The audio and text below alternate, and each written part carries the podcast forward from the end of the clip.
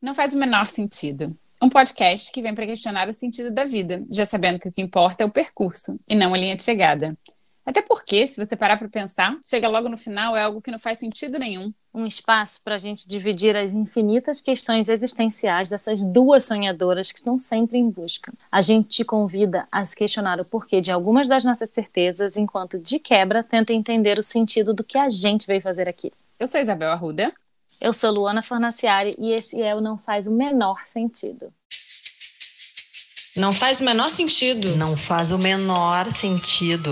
Não faz o menor sentido. Não faz sentido. Não faz o menor sentido. Não faz o menor sentido. Faz o menor sentido. Não tem o menor sentido. Não faz o menor sentido. Não faz o menor sentido. Não faz o menor sentido. Não faz o menor sentido. Não faz o menor sentido. Não faz o menor sentido. Episódio 22, estamos de volta, episódio 22, sejam bem-vindos. E qual é o tema do episódio de hoje, Luana? O que, que não faz o menor sentido? O tema do Não Faz o Menor Sentido de hoje é workaholic. Quer dizer, ser workaholic não faz o menor sentido.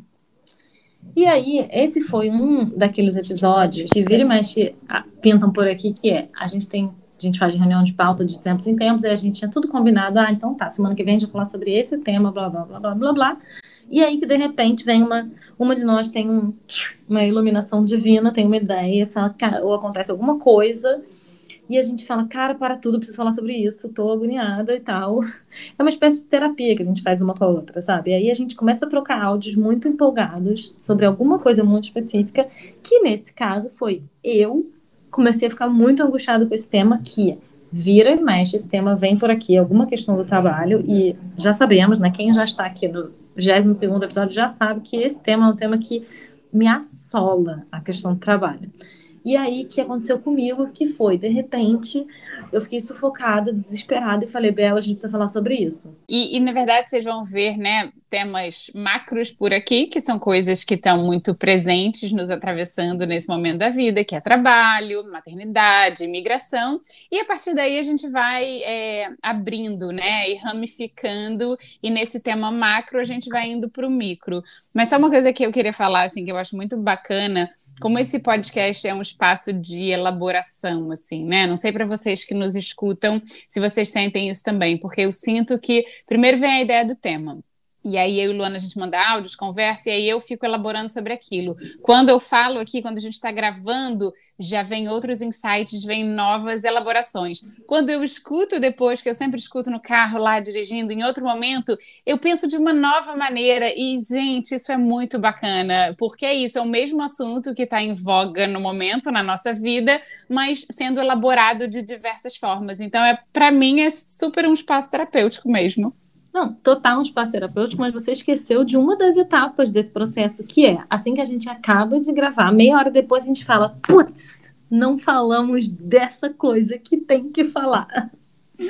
Isso é um clássico, né, amiga? Mas aí por isso que às vezes depois tem um desdobramento, esse grande tema macro, porque a gente fala, cara, a gente.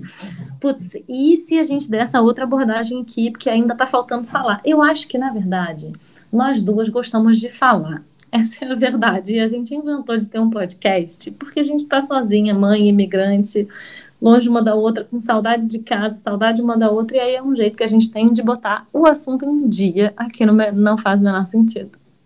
Mas mais ainda do que gostar de falar, a gente gosta muito de refletir, né? Filosofar, pensar sobre a vida. Eu, eu vejo muito isso, assim, né? A gente pega esse teminha, assim, macro ou micro, e aí a gente vai ali descamando, descamando, descamando e filosofando. E, na verdade, esse podcast é um convite para vocês, nossos ouvintes, é, fazerem esse processo, né? De reflexão também da vida de vocês a partir das provocações que a gente traz aqui.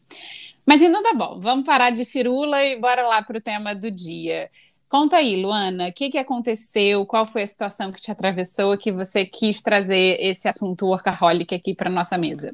Então, ser workaholic é uma questão que sempre eu sempre me incomodei muito com esse é, é, esse jeito de ser, seja no outro, seja em mim Só que, na verdade, eu tive a ideia de fazer esse episódio porque é, eu contei aqui no, no episódio passado, eu acho que eu estava numa viagem, né? E eu estava viajando com um colega de trabalho, muito gente boa, parceiraço e tal. Só que eu estava viajando com uma pessoa workaholic. E eu trabalho com essa pessoa que é workaholic. Só que quando a gente viajou junto, e é aquela coisa de viagem, sabe? Que você fica 24 horas por dia quase. Não 24 horas, porque, né, no final dos contos, dormimos separados. Mas fica 16 horas por dia junto e você começa a ver os podres da pessoa que você não conhece no dia a dia. A gente estava nesse lugar, né, que era no Catar, que a gente estava, já falei isso no episódio passado, que a gente estava na, na viagem. E o nome da viagem para esse meu amigo foi Rapidinho, se eu topo terminar esse e-mail aqui. Essa foi a viagem, sério todos os dias, em todos os momentos. E aí que eu comecei a ver que era uma maluquice aquilo que a gente estava fazendo. Não só do e-mail, mas assim, a gente está lá, sei lá, fazendo uma visita de locação, aí depois a gente para para jantar num lugar legal. Aí, pô, tá curtindo, né? Curtindo aquele momento, aquela comida. No caso, infelizmente, não estávamos curtindo aquele vinho, porque, caso vocês não saibam, não pode beber no Catar. Mas a gente estava lá curtindo nossa comida e tal. E aí a gente acaba de jantar, sei lá, 11 horas da noite. E ele fala: Não, eu preciso voltar pro hotel porque eu preciso trabalhar. Eu falo: Meu querido, mas são 11 horas da noite, são 23 horas. Assim, é, é. Toda oportunidade que ele tinha, ele preenchia aquele buraco com o trabalho. Não sei se era para mostrar um serviço, porque afinal de contas a empresa está investindo na gente, né? Ou porque você é parte dessa roda, dessa engrenagem do capitalismo que diz para você que é isso que é que você tem que fazer ou se é porque ele gosta realmente, ou se porque ele achava que ele tinha que, sabe, assim, me mostrar que na verdade ele estava ali. As pessoas são workaholics por motivos diferentes e eu queria até, a gente fez aqui uma pauta, eu queria debater sobre cada um desses motivos. Mas assim, eu fiquei muito chocada quando eu entendi que a Luana de 2021 não acha mais isso maneiro. E eu comparei, porque a questão não é com ele, eu não estou me comparando com ele, eu estou me comparando comigo mesma. A Luana que já foi essa formiguinha sem parar. E o quanto que isso hoje não me pertence mais. E, cara, eu fiquei tão feliz de não me pertencer mais. Assim, eu fiquei muito orgulhosa de mim nesse processo, mas eu fiquei em estado de choque de ver que isso é uma maluquice. E aí, Bel, como é que isso bate aí, na, aí no Vancouver para você? Olha, quero falar muita coisa desse assunto. Quero é, comentar algumas coisas que você trouxe. Quero falar como bate em mim e como a Isabel de 2021 enxerga isso hoje, como a Isabel antiga, né, do passado enxergava isso. É, você falou uma coisa interessante: preencher buraco. Eu sinto que muitas vezes muita gente preenche buracos com trabalho e buracos diversos, né?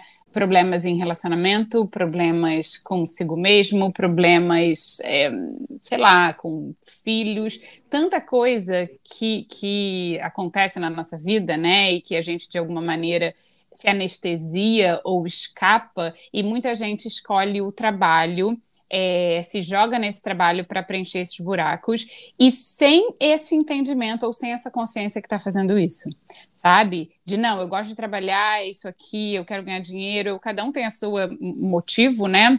Mas como muitas vezes o trabalho e o virar workaholic vira assim esse espaço de preenchimento de vazios da vida que a pessoa está lá se jogando no trabalho. Então essa é uma questão, já vi demais.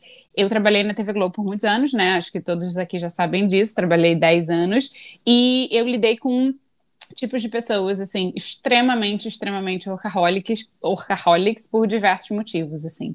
Mas eu lidei com muitas pessoas, muitas chefias que não tinha absolutamente vida pessoal nenhuma, assim, tinha casamento falido, não tinha filhos, é, é, não tinha muito um círculo social fora daquela empresa, fora daquele trabalho, então o trabalho, né, virava a, a única opção, a única salvação, digamos assim, né, daquela pessoa. E eu lembro de uma de uma chefe assim, de uma gerente que eu tive, ela consumia trabalho assim absurdamente, né?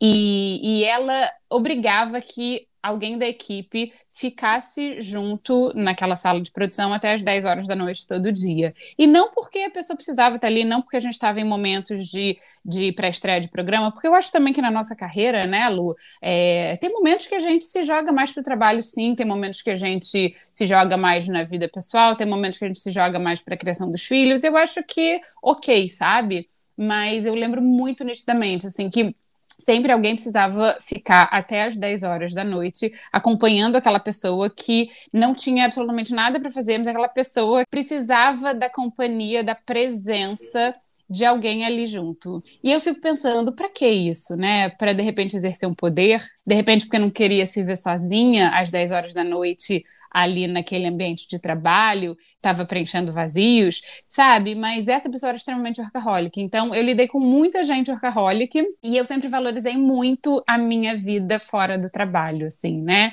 E eu vou parar de falar porque eu tenho muita coisa para falar desse assunto, mas última coisa, assim, é, eu sempre valorizei muito a minha vida fora do trabalho. Então, mesmo quando eu trabalhava na Globo, que eu trabalhava muitas horas, porque é de fato a natureza do trabalho de produção, né? Trabalhar muitas horas e gravação e set de filmagem e tal, mas eu acho que ter vida fora do trabalho é fundamental também para a gente não cair nessa cilada, sabe? Cara, mas sabe que é uma maluquice? Porque se a gente tem essa conversa, por exemplo, para algumas pessoas, isso que a gente está falando é porque ou porque a gente é vagabundo, ou porque a gente é preguiçoso, ou porque a gente não gosta do que a gente faz. Cara, desculpa, isso é má gerência do tempo. Uma coisa é você tá às vésperas de um evento. Quantas vezes já tive viradão, entendeu? E aí é viradão todo mundo, porque realmente as coisas são para ontem, porque não dá tempo, porque tem decisões que são tomadas no último minuto. E a gente, quando faz coisas muito grandiosas, acaba que você, na reta final, você precisa dar um gás, e muitas vezes porque você tá com menos gente trabalhando do que deveria estar. Tem vários os motivos de por que, que a gente trabalha demais, na verdade. Mas assim o que muito me interessa e que eu acho curioso é você conversar com essa pessoa, com a sua chefe ou com esse cara que, que trabalha comigo e tentar entender qual é. E a pessoa acha que ela tá certa, na verdade, porque ela acha, não só que ela tá certa, não é nem uma discussão de que é certo e que é errado, ela acha que faz parte. Ela acha que isso faz parte do trabalhar. E eu, quando ouço às 22 horas, ou quando eu te conto que o meu colega de trabalho estava às 23 horas, depois de um jantar, numa viagem de trabalho, que a gente tem um monte de coisa fazendo no dia seguinte, e que não tá com essa corda no pescoço toda, e se tiver por má gerência do tempo, ele falar para mim que às 23 horas, em vez de assistir uma série Netflix, dormir, ir pra piscina, fazer qualquer coisa da vida dele, ele vai responder e-mails para que amanhã tenha menos e-mails. Cara, eu acho isso muito fracasso. Muito fracasso é que isso é uma roda que não vai acabar nunca, né? Sempre vai ter mais um e-mail, sempre vai ter uma, mais uma ligação, sempre vai ter mais alguma coisa. E, de fato, em momentos específicos a gente ter que fazer isso, normal, aí sim faz parte, né? Tenho aqui um grande evento para lançar, vou trabalhar essa semana inteira enlouquecidamente, muitas horas e tal, e vou lançar esse, esse evento, esse programa, o que quer que seja. E aí vai lá toda a equipe comprometida e tal, faz parte. O que eu acho uma loucura é isso fazer parte da rotina, né? Isso é ser uma coisa normal, ser uma coisa banal, ser uma coisa diária. E aí vem a engrenagem social que você falou ali na frente. Eu acho que muita gente acaba indo para esse lugar, né, do workaholic, porque acha que é assim, porque acha que tem que fazer e porque faz parte dessa grande engrenagem. E aí eu lembrei de Brené Brown, citando ela novamente, acho que eu falei dela semana passada, né? Mas citando gente, ela. Gente, Brown, vem falar com a gente aqui no Não Faz o Menor Sentido. A gente faz um programa todo em inglês para você. a gente te ama, Brené. Você é a nossa musa inspiradora. Mas ela tem, é, nos livros dela, né?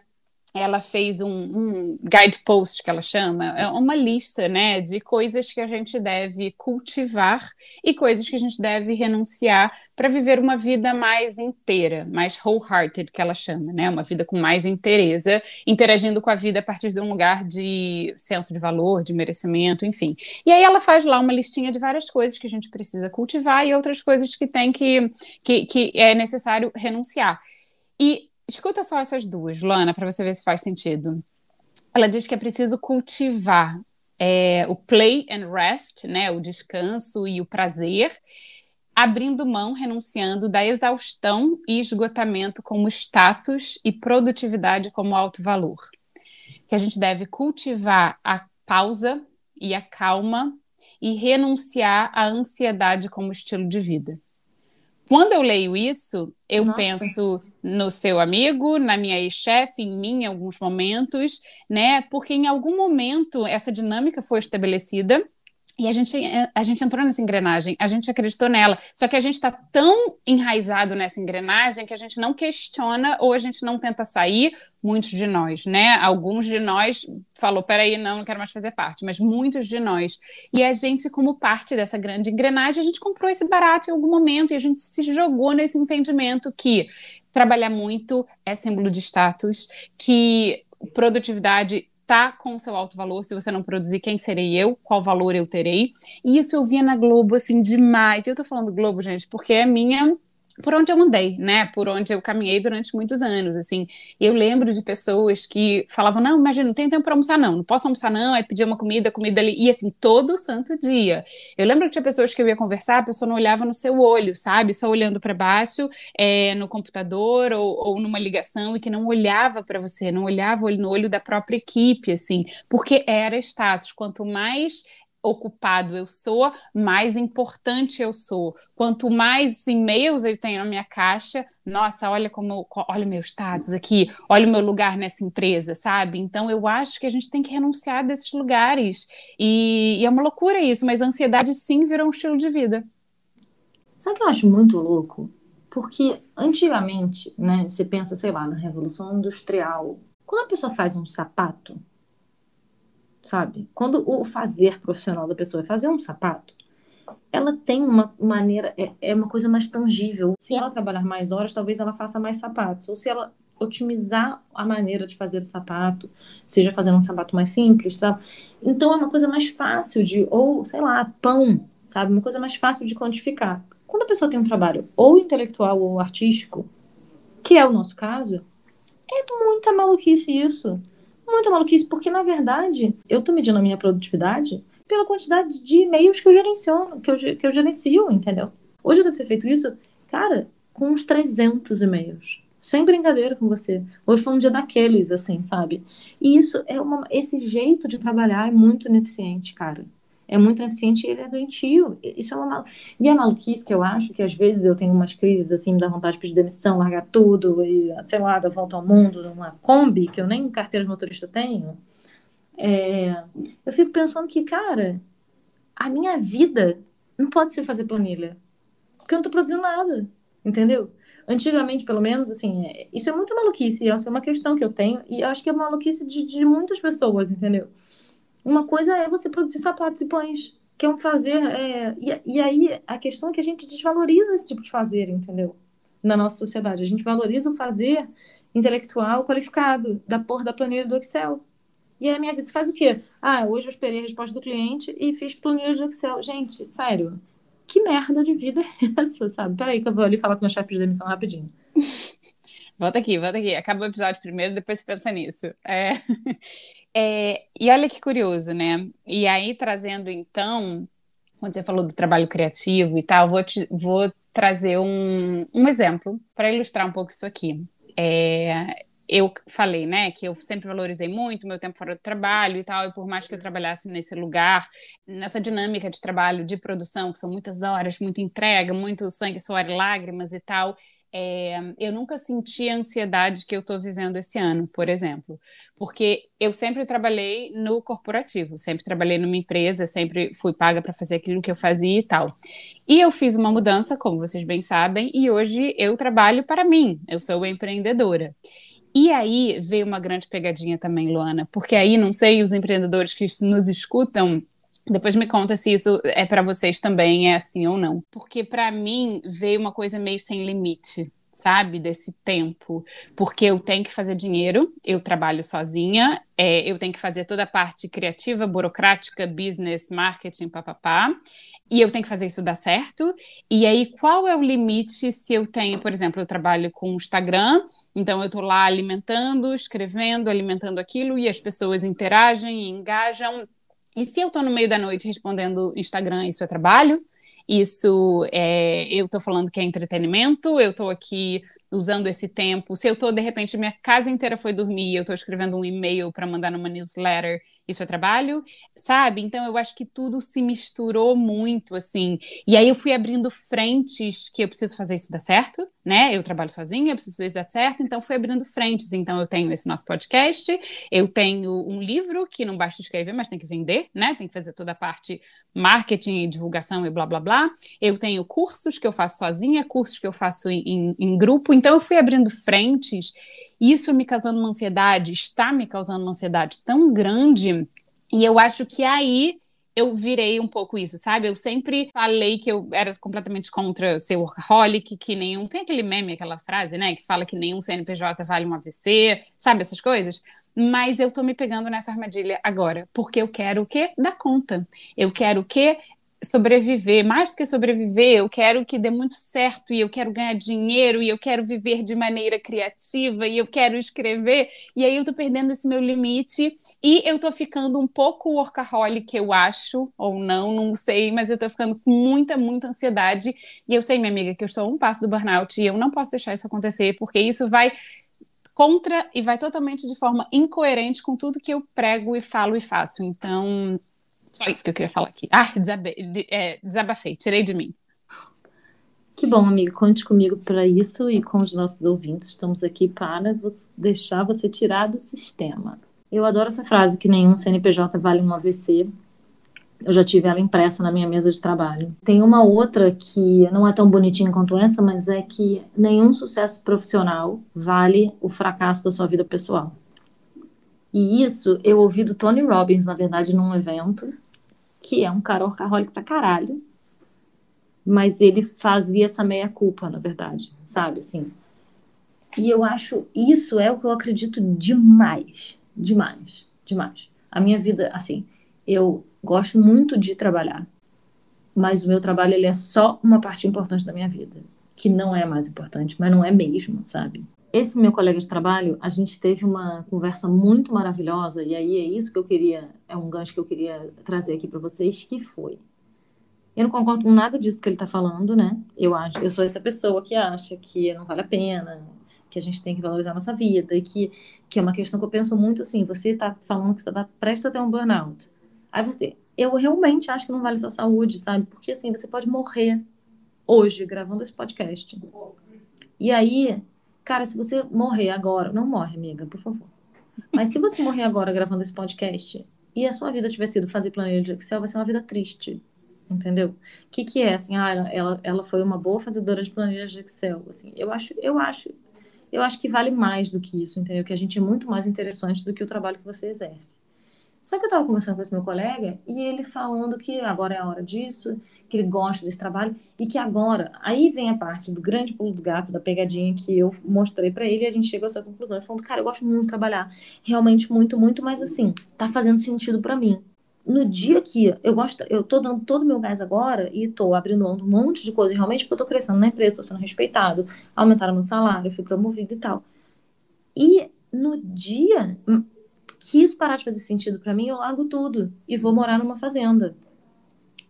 E aí eu olhei para a cara dele e falei: assim disse todos os viciados de todos os tempos, desde o início do mundo. Disseram que tinham tudo sob controle e que no dia que aquilo ficasse ruim, ele largaria tudo.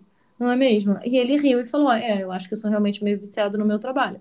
E falou isso rindo, com a boca cheia de dente, achando graça, achando que tá bom, achando que isso vai ser valorizado. E o pior é que o sistema valoriza sim esse tipo de. O sistema precisa, não é que o sistema valoriza. Eu acho que o sistema valoriza os rebeldes também. Mas o sistema precisa da formiga. Entende? E aí, por isso que eu não quero ser esse cara. Mas sabe a minha grande pergunta te ouvindo? E o dia que esse sistema não mais valorizar? E o dia que esse cara, por algum motivo, não fizer tanto quanto o sistema espera que ele faça, a empresa, quem quer que seja. Então, ele trabalha 20 horas por dia, dorme 4. Se no dia que o sistema quiser que ele trabalhe 22, ele não conseguir, e aí? Né? Eu adorei isso. Ah, no dia que não não existe. Será que esse dia chega? Esse dia não chega, né? E quando de repente ele não for mais reconhecido por isso, ou quando talvez esse sistema não precisar mais dele, e aí, quem é que fica? Fica o quê? Uma pessoa que deu a vida para um trabalho, e o que, que sobra? será que essa esposa e esses filhos ainda vão estar lá? Será que esses filhos vão ter lembranças de um pai presente ou ausente? Né? E claro, gente, cada um sabe que é melhor para sua vida, tá? A gente está aqui falando do seu amigo porque ele estava servindo como pano de fundo aqui. Mas eu tenho essa preocupação, sabe? Porque é isso, a gente se joga muito no trabalho. E um dia que a gente for demitido? Eu acho perigoso isso quando a gente bota todas as nossas fichas, tudo nosso, num, num, num só lugar, sabe? Eu acho totalmente, totalmente, concordo totalmente com você. E assim, o sistema é foda, entendeu? O sistema vai dizer que tá te fazendo um grande favor te deixando trabalhar. E porque você é tão especial. No dia que seu, seu conhecimento puder ser substituído, você vai ser substituído, não se engane. Entende? Ou porque, de repente, você, sei lá, você. Ainda mais no nosso caso, que somos mulheres, a mulher engravida, ela, ela é substituída, entendeu? Quantos casos, assim, é altíssima a taxa de mulheres que são demitidas nas primeiras, assim que voltam a trabalhar. É bizarro isso, mas é altíssimo. E aí, o que eu fico pensando nisso, eu também fico, o que, será que fica, né? Qual é a lembrança que fica? E eu fico pensando muito, a gente não vai falando exatamente de trabalho, a gente já falou de trabalho em episódios anteriores e a gente sabe, cara, a gente precisa trabalhar, cara, a gente precisa pagar boleto.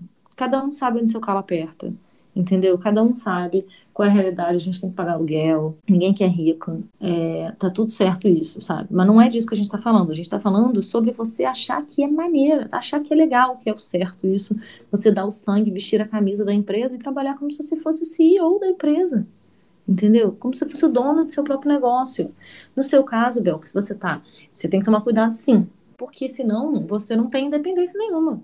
Você tá dependente, você só mudou seu empregador, entendeu? Na verdade. E aí, assim, o, o trabalho, para mim, na, no meu entendimento, cara, o dinheiro é fundamental, trabalhar é fundamental para ganhar dinheiro no mundo que a gente vive, né? A gente precisa, de, sim, ser parte desse sistema. No nosso caso, que a gente é chão de fábrica. A gente está muito mais perto do porteiro do que do CEO da empresa. A verdade é essa. Só que a gente fica achando, porque a gente faz esse trabalho tão inteligente, que a gente está quase lá. Só que não. Só que não, a gente nunca vai chegar lá, não nesse formato, não por esses caminhos. Tem uma frase que eu vi uma vez uma entrevista com o Arbex, José Arbex Jr., que é um, um jornalista que eu gostava muito. E ele falando que o preço de se ganhar 40 mil reais no Brasil é muito alto e que não vale a pena ganhar 40 mil reais no Brasil. No caso, né, Faz? É, e, e isso é uma coisa que eu fico pensando, no caso desse meu colega, por exemplo, que ele está numa, não, mas é porque é a hora, a empresa conta comigo, a empresa precisa de mim. E, e o, o sistema e o capitalismo, ele vendem essa imagem mesmo, sabe? De que você está fazendo essa coisa tão importante, você é tão maravilhoso. E eu acho que em alguns casos, quando a empresa é legal, né, ela cuida de você e ela te diz sim que é legal, ela é praticamente uma mãe para você. Tipo a TV Globo, que vai te dar um peru no fim do ano e você fica achando que você é a última bolacha do pacote, porque você ganhou uma porra de um peru de Natal e fica se achando tão especial. Tô dando risada, muita risada, porque é isso, né? São migalhas que muitas vezes a, a, empresa dá e que te compra nesse sentido do pertencer, né? Pô, eu ganho aqui o meu peru no final do ano, então eu me sinto parte, eu me sinto pertencida. Essa empresa é uma mãe. Mãe de quem? Né? Mãe de quem? Exatamente, precisamos trabalhar, precisamos pagar boleto, a gente gosta, a gente gosta da, da realização que isso traz. É, o foco aqui não é esse, né? Mas o foco é é um estilo de vida, exatamente o que nossa amiga Brené Brown fala: ansiedade como um estilo de vida, exaustão como status, produtividade como alto valor. Eu acho que isso que está em xeque aqui, né? Isso que está em jogo aqui. E o que que é também o chegar lá? Você ficou falando, né? O chegar lá. O que, que é chegar lá? Cada um tem a sua própria definição do que, que é o sucesso, do que, que é o chegar lá, aonde é esse lá, se é lá no topo da montanha, no meio, não quero andar na montanha não, para mim o plano que tá bom, quero aqui essas curvinhas e tá tudo certo, então o que, que é esse chegar lá, né?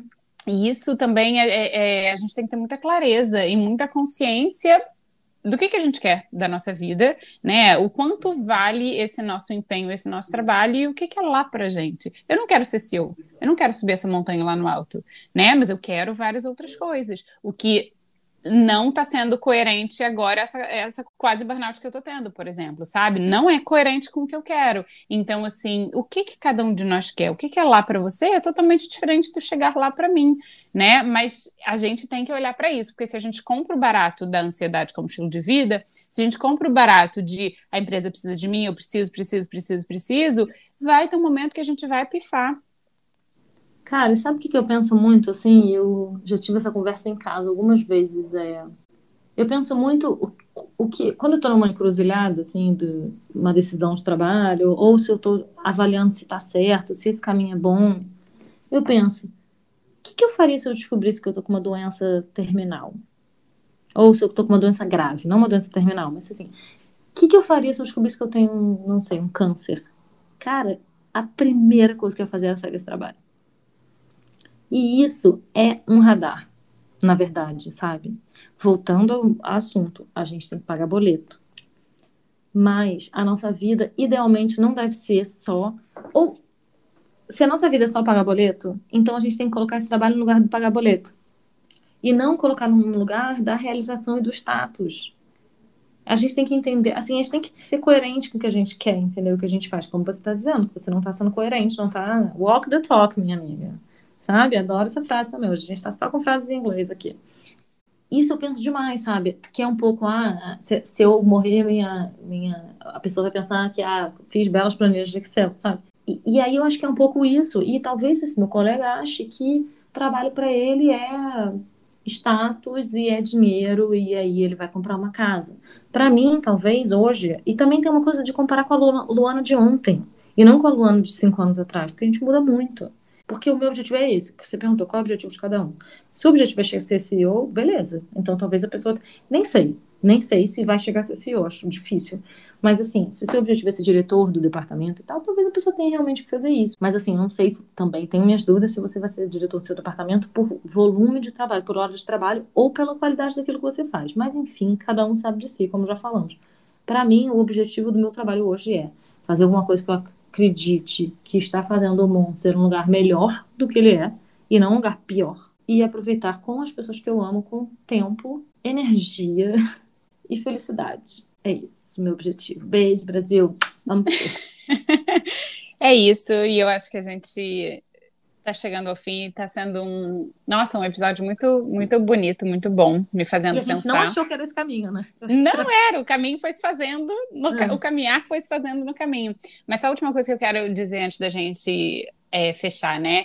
E eu acho que esse lugar do workaholic que a gente está trazendo aqui, acho que vale é a gente olhar para ele também e entender que muitas vezes isso pode ser um vício, sim, né? Como talvez seja para o seu amigo, como talvez a gente trouxe aqui.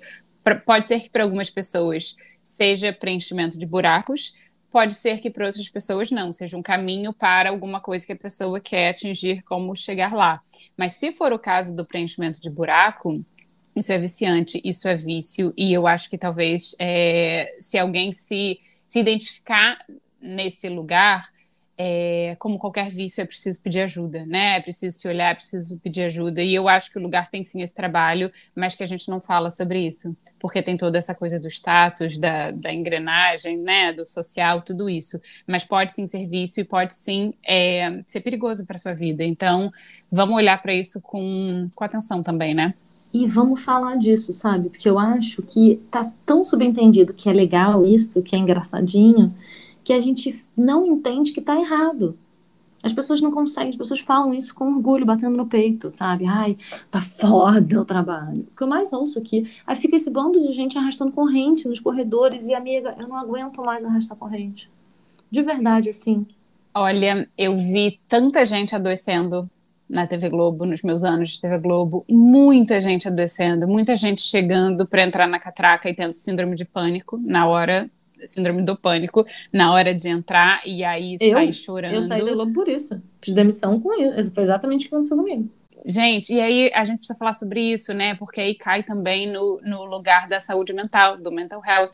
E a gente tem que falar sobre isso, porque isso é muito tabu. Até hoje eu recebo várias mensagens de ex-colegas, ex-amigos da Globo, falando como você conseguiu sair desse sistema, né? Eu tô aqui para sair, mas eu tenho muito medo, porque eu só sei fazer isso, eu tô dançando conforme a música nos últimos X anos, e agora? Tô presa, como é que eu faço? Tenho medo, tenho angústia, tenho ansiedade, né? E isso não é normal, gente. Isso não é normal a gente sentir tudo isso quando a gente está desempenhando o nosso trabalho. Não é normal. Eu fico pensando, na verdade, que se mais pessoas conversassem e entendessem que não é normal, talvez a gente pudesse sim. A gente não vai mudar o capitalismo, não vai criar um novo sistema nos próximos 100 anos, talvez, entendeu? Mas talvez a gente conseguisse. Porque eu não acho que todo mundo tem que pedir demissão, não. Isso é um, um, Porque a gente fica também com esse papinho, sabe? De que largue tudo, vá, seja dono do seu próprio negócio. Cara, não é para é todo mundo, não é para quase ninguém, na real. Então, assim, mas se a gente entender que não tá bom, talvez você possa mudar o lugar que você tá e ficar onde você tá e ficar melhor, entendeu? Empreender dentro. Isso é um grande lance, tem sido uma grande virada de chave para mim, entendeu? Se a gente puder empreender dentro, para algumas pessoas, que tem pessoas que não estão afim, cara, não vão conseguir, porque o mais importante que eu acho é parar de arrastar a corrente, parar de sofrer com isso, cara, porque isso adoece real e adoece todo mundo. Porque isso contamina, uma laranja, a gente vira uma laranja podre e a gente não tá aqui para ser laranja podre de ninguém. É isso, nossa, é isso, exatamente. Mas é, não estamos incentivando o largue tudo, né? Porque não é esse o caminho. O caminho, cada um vai saber o seu, mas a gente está aqui para falar sobre isso e trazer luz a esse tema pouco conversado. E tenho certeza que a gente vai trazer muitas outras vezes esse tema em diferentes situações, mas acho que foi bom. É, acho que foi ótimo, hein? O que, que você acha? Eu acho que foi ótimo, mas eu acho que a gente vai ter que acabar esse episódio agora, porque eu preciso voltar correndo pro meu trabalho. Essa é a verdade. Ó, oh, tá sendo muito workaholic, hein, Luana? Já é de noite aí, ah. que eu sei que está de manhã em Vancouver, então é de noite para você. Vai para sua casa, fala assim, ó, chefe, amanhã a gente continua e vai para casa. Beijo, não me liga. Espera aí, então, que eu vou desligar também, que eu tenho aqui sete newsletters para escrever, três Ai. episódios para gravar. Ai, gente, então, olha, espero que vocês tenham gostado do episódio, que tenha feito sentido para vocês. Se vocês quiserem conversar mais sobre isso, corre lá no nosso Instagram, que é Não Faz o Menor Sentido. Ah, uma outra coisa que eu queria falar é que o próximo episódio que a gente vai fazer foi um episódio de uma ouvinte que sugeriu temas pra gente. Eu não vou falar qual é pra não dar spoiler, mas está sendo muito legal, né, Bel? Que a gente está recebendo vários feedbacks legais, assim, e ideias de podcasts e de coisas que a gente deveria falar, e a gente está adorando. E, cara, vou te falar, aqui eu não me sinto workaholic, porque isso aqui é total fonte de prazer. Também não é workaholic, porque a gente grava uma duas vezes na semana, né? Mas, assim, é muito gostoso e esse feedback está sendo muito legal e vale muito a pena. Esse feedback está sendo maravilhoso. Continuem trocando, conversando com a gente, trazendo ideias, dizendo como cada episódio chega em você, como ressoa, como os assuntos tratados aqui, se, se você se identificou ou não, porque é essa troca que é o que é o gostoso, né? Que é essa conexão que a gente cria. Mas então tá bom. Então nos vemos na semana que vem. E é isso. Beijo para todo mundo que eu vou ali descansar. Beijo para todo mundo que eu vou voltar correndo do trabalho e poder ir embora para casa. beijo. Até terça. Beijo.